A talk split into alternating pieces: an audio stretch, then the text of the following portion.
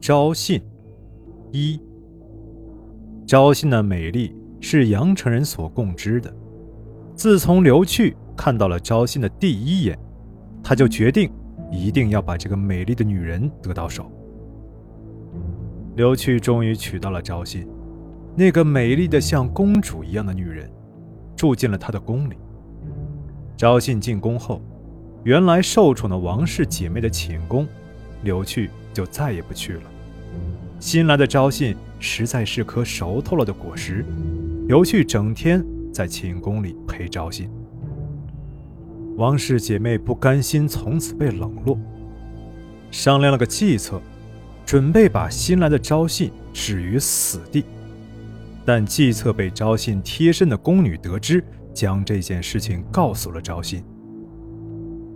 刘去从外面饮酒回来，满嘴的酒气，抱着昭信就要亲，却看到昭信美丽的脸上流着两行泪，顿时，刘旭眼睛就瞪了起来，拉过一个宫女就问：“我的美人怎么了？为什么会哭？”不说实话，我把你们都杀了！宫女吓得跪在当地，只剩下浑身哆嗦。昭信哭得更厉害了。刘旭抱着昭信的肩膀说：“求求你了，美人儿，你把我的肠子都哭断了。”抱着就要亲。这时，昭信哽咽着说：“王还是放昭信回阳城吧。昭信死没什么，但是如果牵连到王……”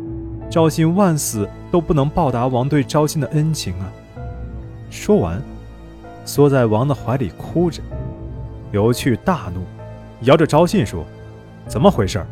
谁要害你？我给你做主。”昭信说：“妾不敢说。”刘去的目光看起来很吓人。昭信好像被吓到一样，把宫女叫了来，把听到的说给了刘去。刘去当即就叫人把王氏姐妹绑了来，但问口供，两姐妹谁也不招。于是，刘去就让人对姐姐用了鞭刑。可怜美丽的王昭平被打得体无完肤，但还是咬着牙没有招。刘去又对他用了针刑。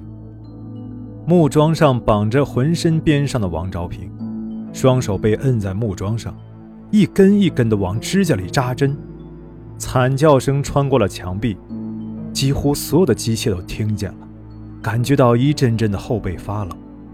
终于，王昭平在第八次苏醒的时候，招认了自己和妹妹想要害昭信的事实。于是，刘去把所有的机械都召集来了刑场，大家都被眼前的惨状吓呆了，宫女们甚至都抱在了一起。绑在木桩上的姐姐王昭平像厉鬼一样。浑身是血，面容狰狞。刘去说：“你们看清楚了，在我宫里要害别人，要先想清楚，这就是下场。”刘去让每个姬妾都刺妹妹一剑。就这样，曾经风光一时的王帝瑜竟然被乱刃杀了。然后，刘去让昭信手把手拿着剑，把王昭平。从上到下砍了很多剑，最后才杀死，血溅了昭信一身。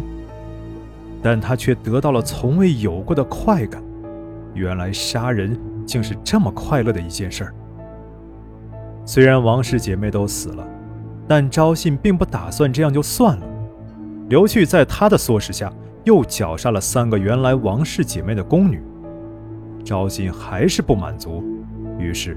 在刘去出宫的时候，他命人把王氏姐妹的小坟挖开，将王氏姐妹尸骨挖出，打了一顿，然后放火把尸体烧了。就这样，赵信才算出了心头的一口恶气。